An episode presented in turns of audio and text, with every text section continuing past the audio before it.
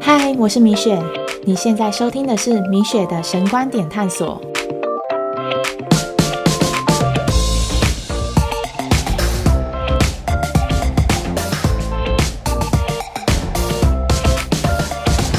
我是米雪，神观点探索是一个探索基督十字架奥秘的音频节目。在这里，你会听到一位神学生试着用圣经的角度诠释眼前的生活，以及透过他的好奇心与身边朋友畅聊每个人的侍奉人生。今天是神观点探索的首播，呃，我觉得需要先让大家认识一下主持人是谁，米雪是谁，以及为什么我要开创这个音频节目。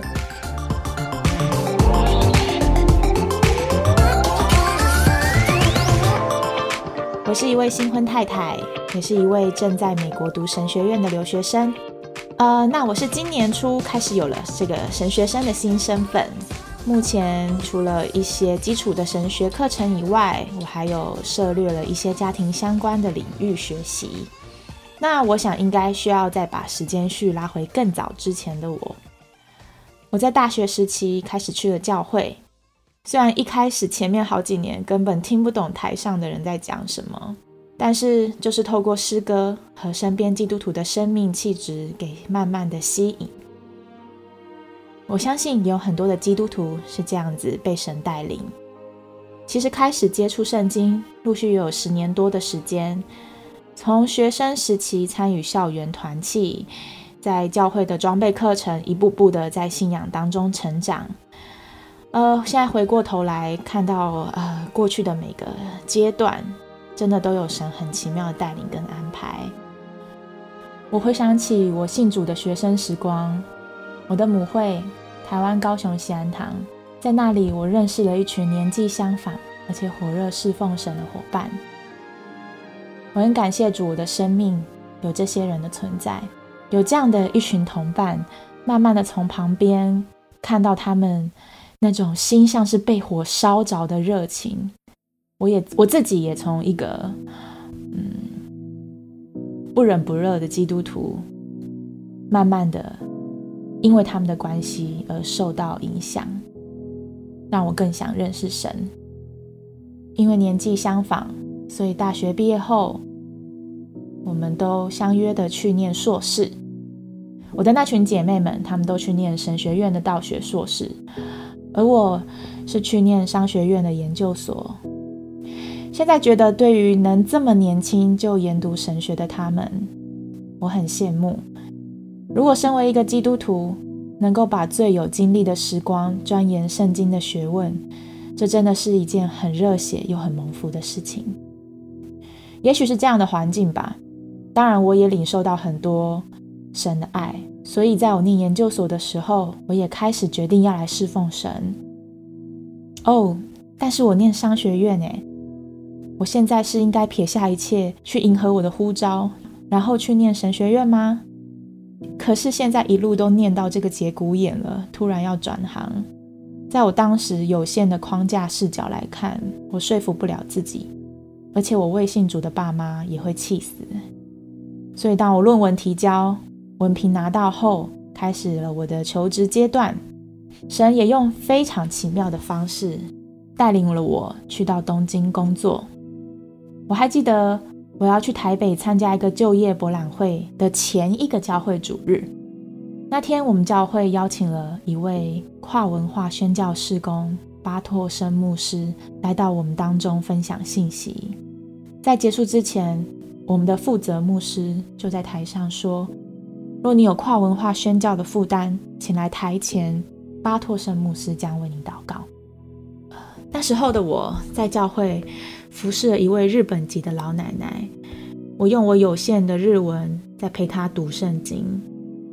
我想我是真的非常的需要那跨文化的宣教的能力，所以我就去了台前被牧师按手，哪知道一按下去。隔周，当我去就业博览会的时候，居然就有一个在东京很不错的职缺找上来。在那个海外人才都还没有那么流通的时代，实在很难不让人联想那是诈骗。但事情都演变到这个地步，身为神儿女的我，内心居然有一股平安的力量，让我相信这是上帝的带领。从到台前的按手祷告，得到这个工作机会，到去东京 on board 上班，这前后不过就两个月的时间，中间经历了几轮的面试、工作签申请，而我的父母也可能在一旁经历了求职阶段许多靠人无法理解的过程。也许是这样的一个导火线，让我的母亲也主动的提议，愿意要将家中的神像给去除。感谢神对我们家的爱，在我要离开家里的前一天，我的父母居然和我还有我弟一起归入主的名下。之后我就到了东京，明明在那块土地没有认识的人，但莫名其妙的神却以非常快速的时间，让我进入了当地安定的生活。我是后来跟着一群在日的朋友们聊到他们刚开始来日本的时候遇到的状况。知道有一些人为了办信用卡，好几次都发不下来啊，或者是呃为了要找房屋的担保人或找工作有多困难之类的，才知道原来自己这么的蒙上帝的保守跟祝福。有时候我在想，当上帝呼召一个人的时候，他就会为你开辟眼前的路，只要你凭着信心踏出去，你眼前的红海就会分开。哇，你知道，有时候当我突然睡醒的时候，或是搭电车的时候，会突然反应不过来。哇，我怎么会在这里？哎，眼前的这个建筑物，怎么是我上个月看着日剧所出现的那棵天空树？这个古典又优雅的东京车站，怎么就成了我每天通勤的地点？这一切实在都发生的太过突然了。我拎着一卡的行李箱。还有父母借我的生活费，去到了东京，开始我的日本代职侍奉。而神把我带领进入到一间日系的人才介绍公司，担任起华人的人事招聘的工作。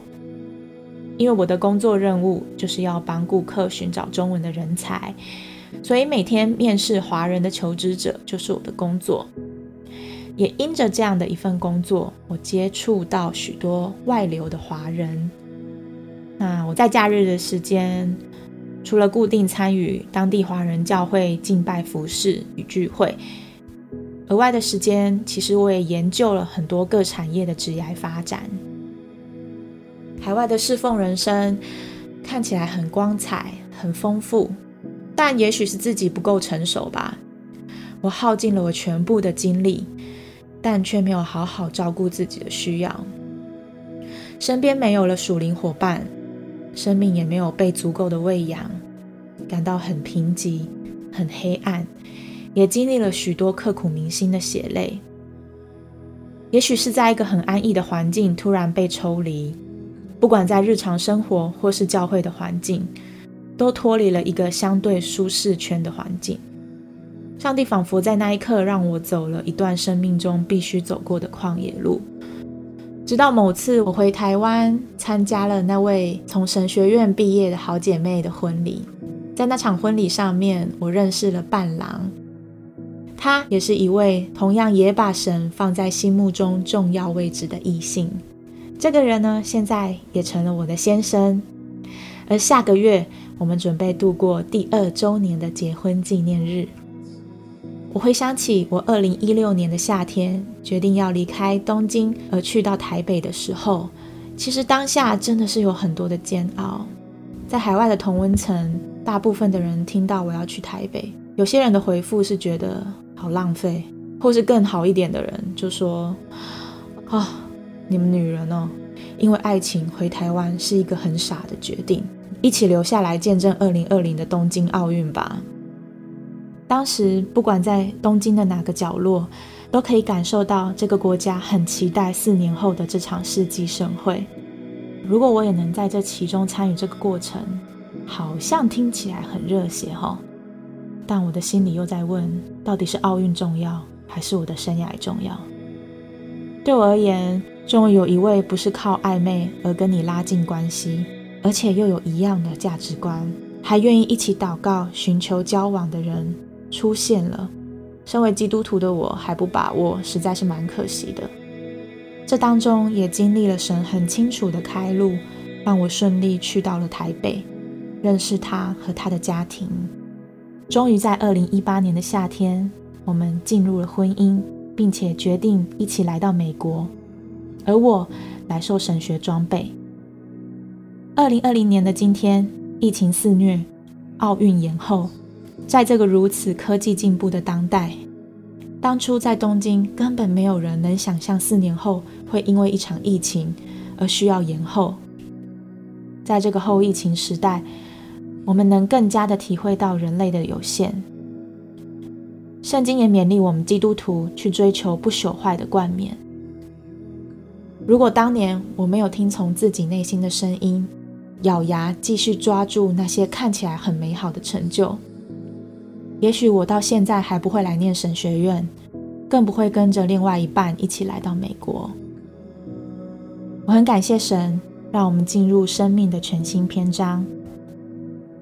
其实神学院就是让人有很多的时间可以带着问题来探讨，来思想生命。说起来，一直都觉得自己很蒙神的看顾。几次到了人生的交叉口，内心都有一个平安的力量鼓舞我去做决定，让我能勇敢的甩掉杂音，去追求理想的生活。你知道，要在这个功利的主义、追求自我的社会，要走到目标而不迷失。是需要靠良知跟圣灵的引导。现在我是一位神学生，我还是跟大家一样在寻求神要怎么带领我接下来走的路。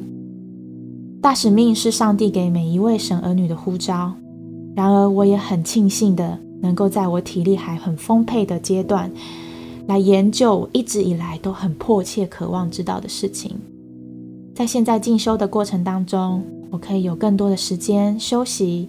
安静寻求上帝在我生命的计划，我真的很感谢神。